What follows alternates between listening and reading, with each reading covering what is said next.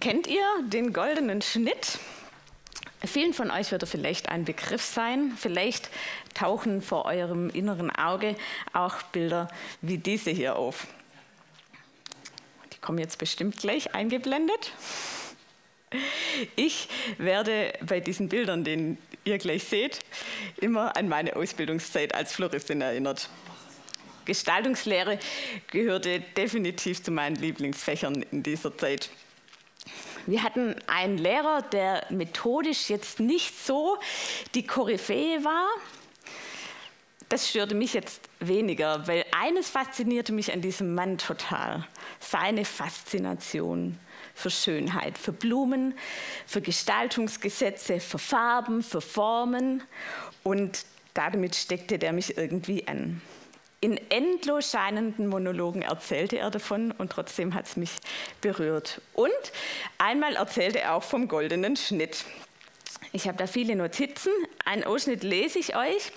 Ähm, entsteht beim Ausrechnen des goldenen Schnitts nie eine ganze Zahl oder ein ganzzähliger Bruch. Und jetzt kommt es, es entsteht immer eine irrationale Zahl. Also eine Zahl, die der menschliche Verstand nicht fasst. Dies ist ein Indiz für das überirdische, göttliche Wesen der Proportion. In Blüten und Blättern, überall in der Natur, selbst in mir ist dieser goldene Schnitt erkennbar. Und so saß ich an diesem Tag in unserem wirklich runtergekommenen Schulhaus mit unserem leicht hässlichen Klassenzimmer und wurde geflasht von der Schönheit, die ich in diesem goldenen Schnitt entdeckt habe, von, von diesen Gestaltungsgesetzen und von all dem, was in der Natur zu entdecken ist und dass das berechenbar ist und doch nicht fassbar und dass all das viele Menschen einfach an das Göttliche erinnert. Und für mich war da drin einfach Gott. Gott ist in dieser Schönheit. Ich hatte während meiner Berufsschulzeit immer wieder so Gott-Momente, die mir den Atem nahmen. Auch als wir es von der Photosynthese hatten oder beim Besuch vieler verschiedener botanischer Gärten. Immer wieder dachte ich, krass, das bist du, Gott.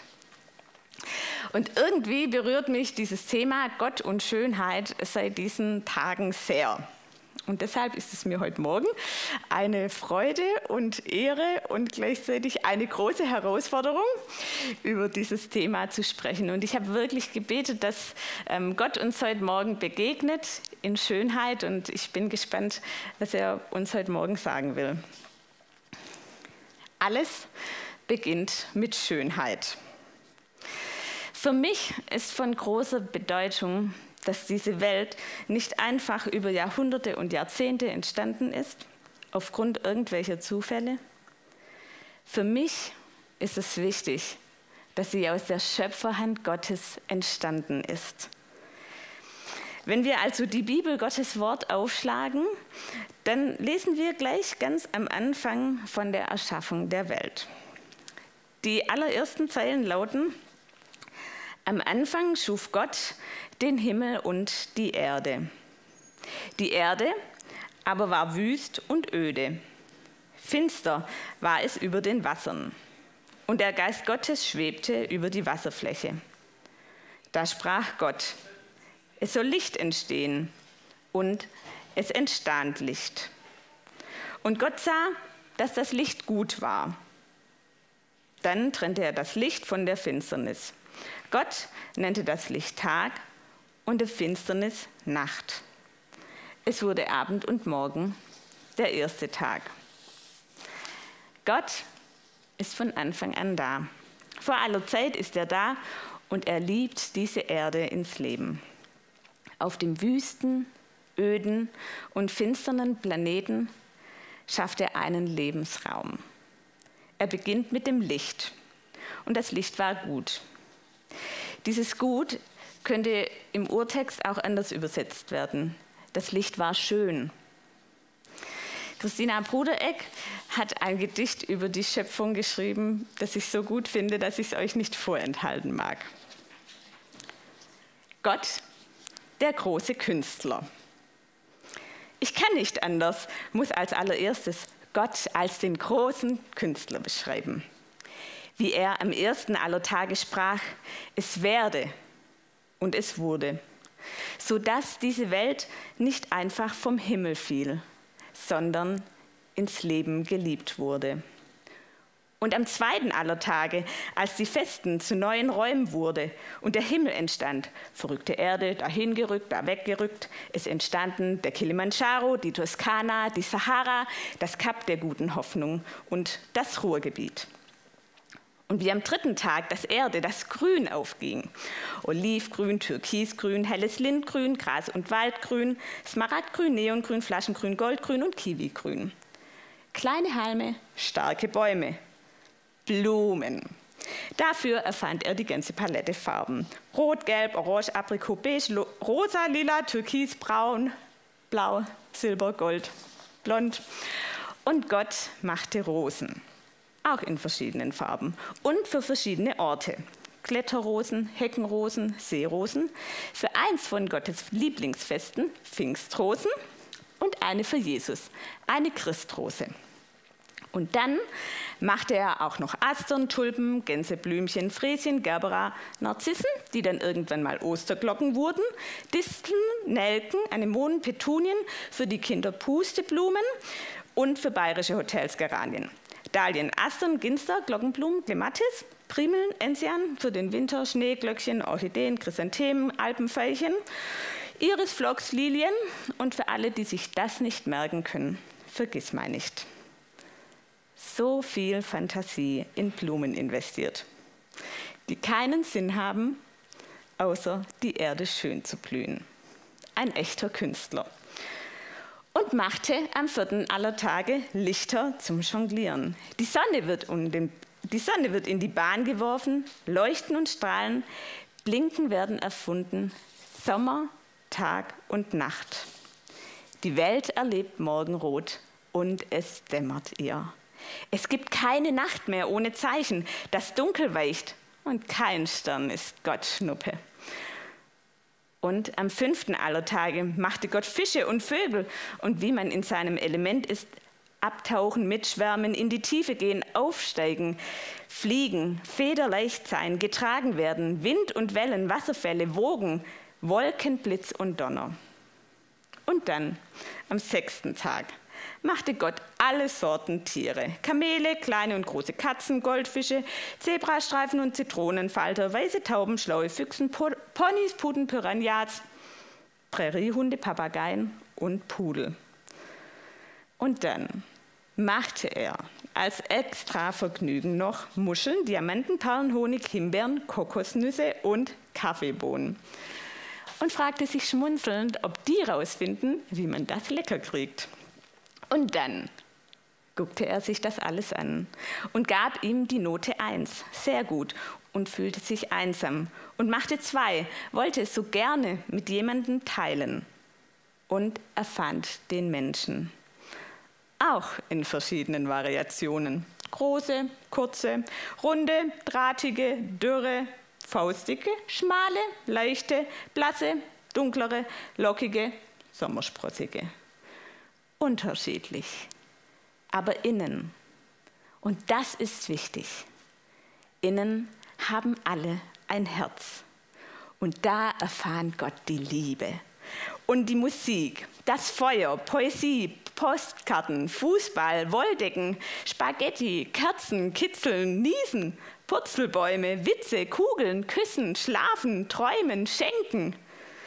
Und die Schmetterlinge im Bauch, die segnete er auch. Und dann erfand er ganz zum Schluss, wie aus der Puste, die Pause. Und das Vergnügen, Spielen, Ausflüge, Staunen, Urlaub, Ausruhen, Mittagsschlaf, Schabbat, das letzte Siebtel einer Woche. Durchatmen, zweckfreie Zeit, die sinnvoll ist. Beten und heilige Sehnsucht und segnete das Ganze.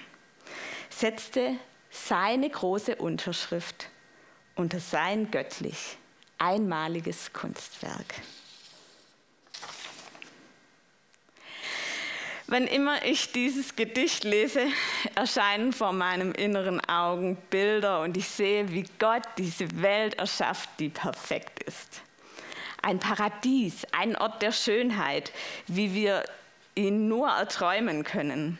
In Gottes Schöpfung wird Exzellenz, Perfektion und Liebe als seine Schönheit sichtbar. Und als Krone der Schöpfung schafft er den Menschen. Als Frau und Mann, er liebt sie ins Leben. Er erschafft sie seinem Wesen, seiner Art ähnlich, haucht ihnen seinen Atem ein. Wenn ich an die Schöpfung in ihrem Ursprung denke und an die Schönheit und den Schöpfer, dann feiert mein Herz ein Fest.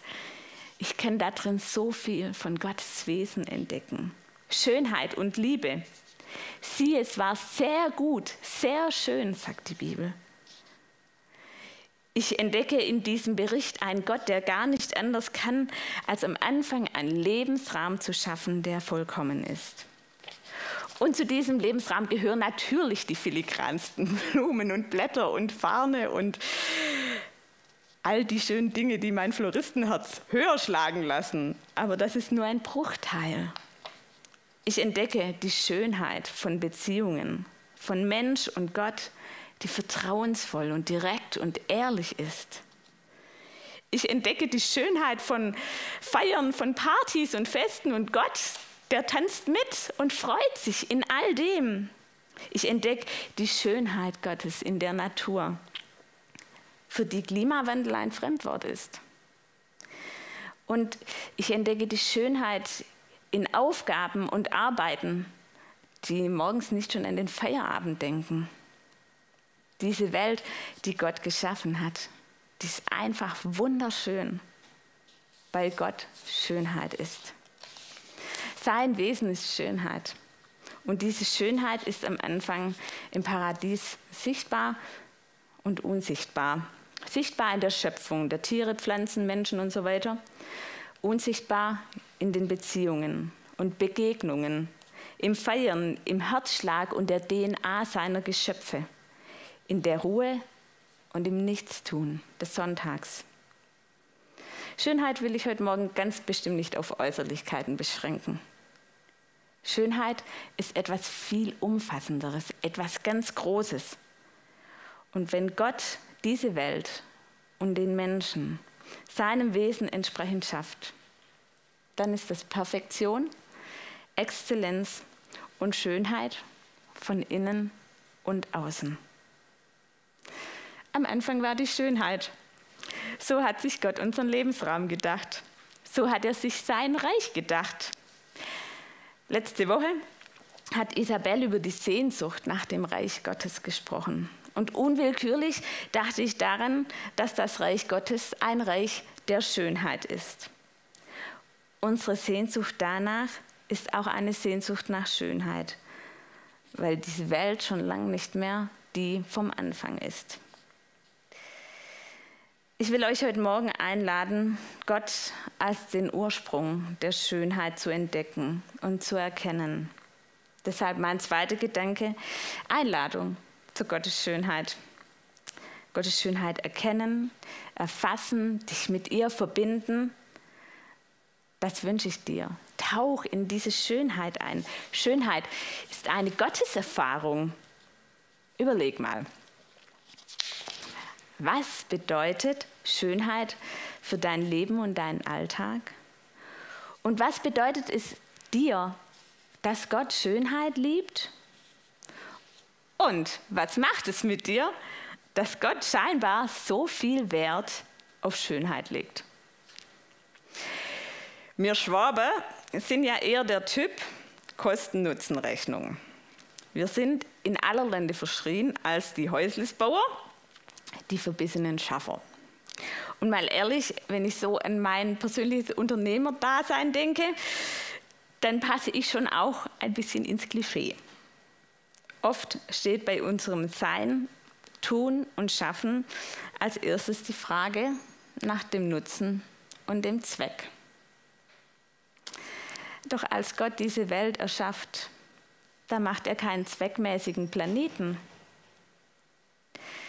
Dann macht er sichtbare, zweckfreie und wahrhaftige Schönheit. Schönheit ist intensive, erfüllte Gegenwart Gottes. Schönheit ist eine Gotteserfahrung. Und nochmal komme ich zu diesem Schöpfungsbericht zurück. Gott erschafft diese Welt als einen perfekten Lebensraum, ein Paradies. Er schafft sie in sechs Tagen und dann ruht er aus. Warum? Vielleicht, weil Schönheit Zeit braucht.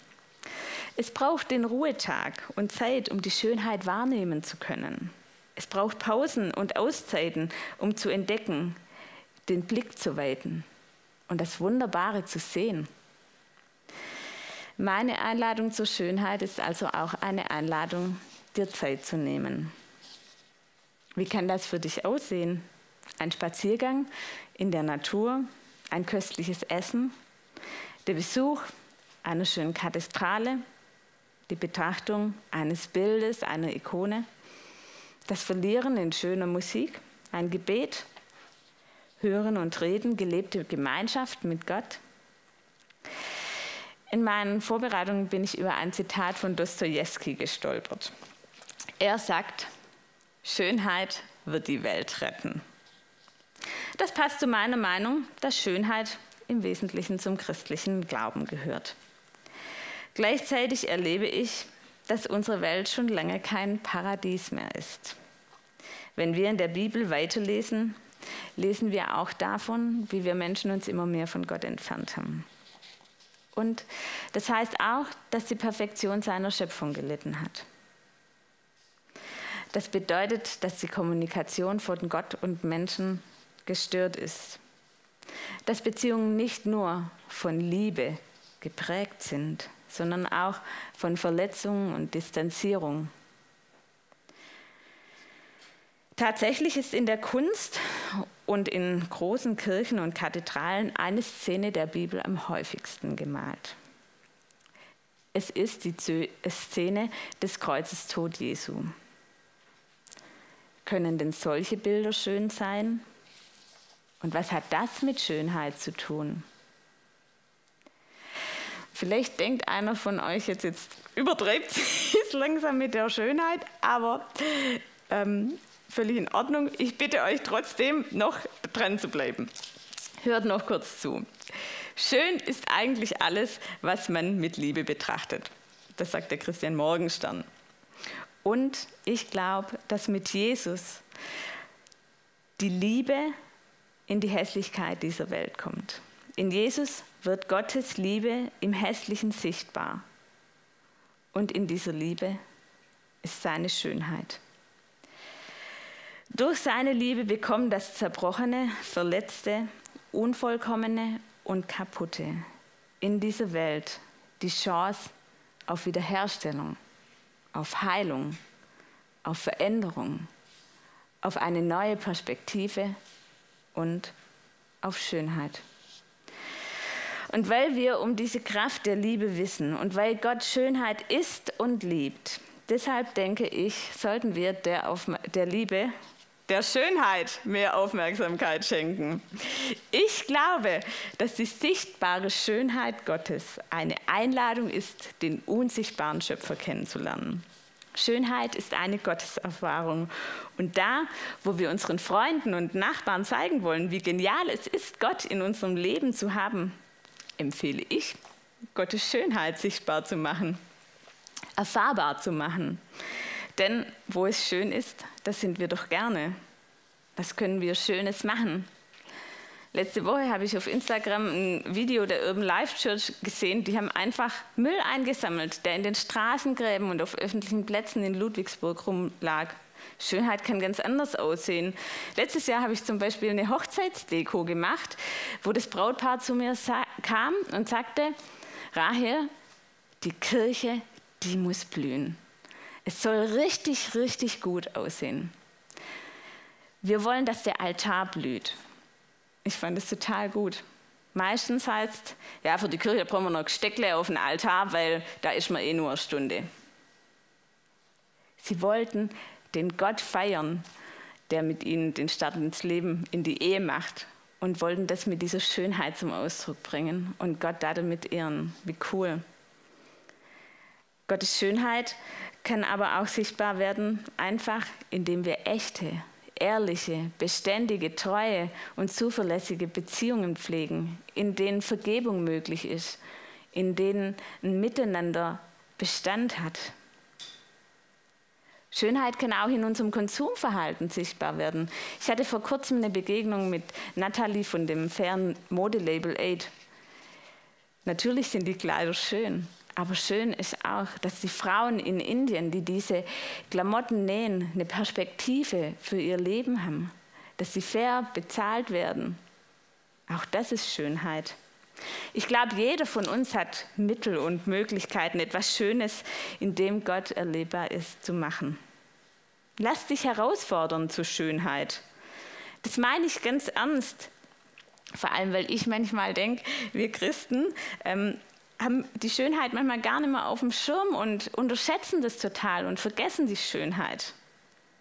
Lasst uns ruhig ein bisschen mehr auch in die äußere Schönheit investieren. Lasst uns darauf Wert legen. Wenn wir lesen, wie die Stiftshütte oder der Tempel gebaut wurde, was für eine Perfektion und für eine Hingabe da drin steckte, dann sollten Orte, an denen wir Gottesdienst feiern, wirklich schön sein.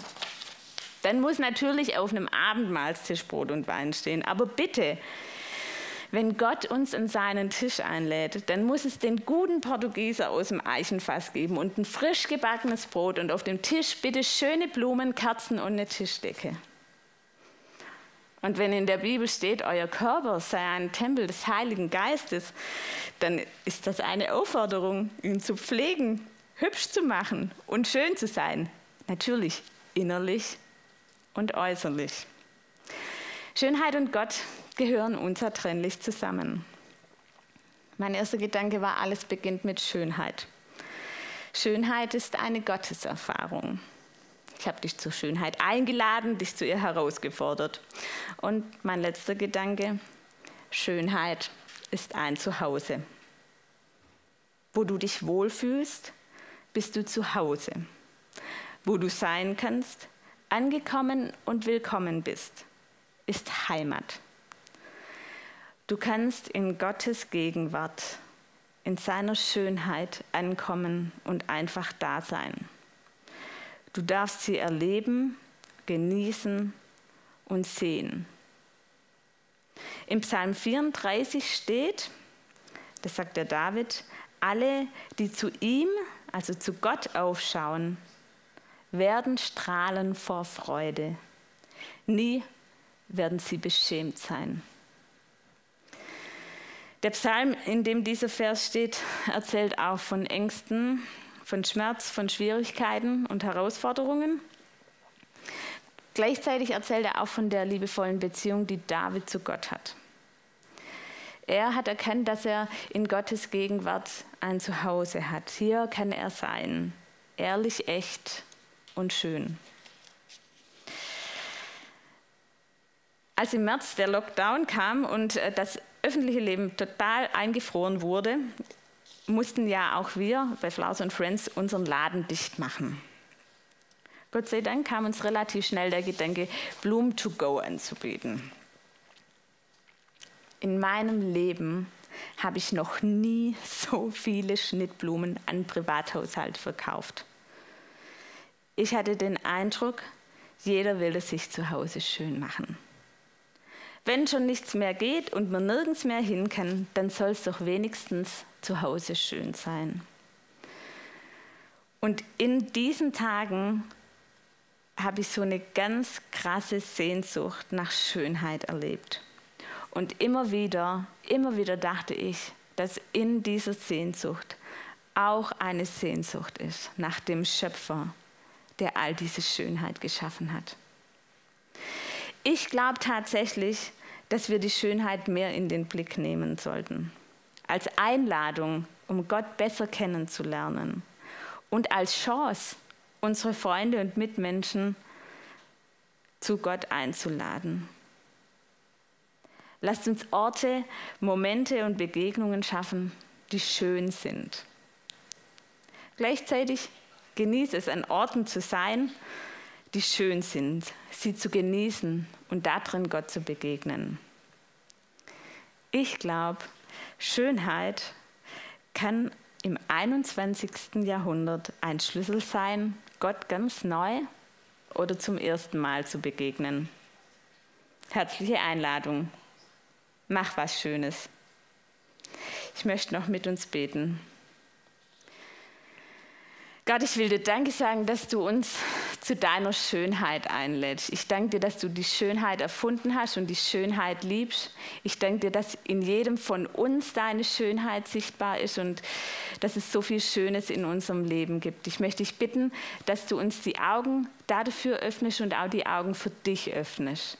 Und ich möchte dich wirklich, wirklich bitten, dass du uns damit berührst und durchdringst. Ich, ich glaube das wirklich, dass wir dir in so vielen schönen Dingen begegnen können. Und ich will dir Danke sagen, dass du uns auch da drin begegnen willst. Und ich möchte dich echt an diesem Sonntag heute auch bitten, dass jeder, der daheim vorm Fernseher sitzt oder wo auch immer, dass er einfach heute so einen so Gott-Moment hat, wo er dich in, ja, in einer Begegnung erleben darf oder wenn er irgendwie in der Natur oder sonst wo ist. Danke, dass du jeden Menschen kennst und siehst und danke, dass du Schönheit bist und uns mit Schönheit beschenkst. Amen.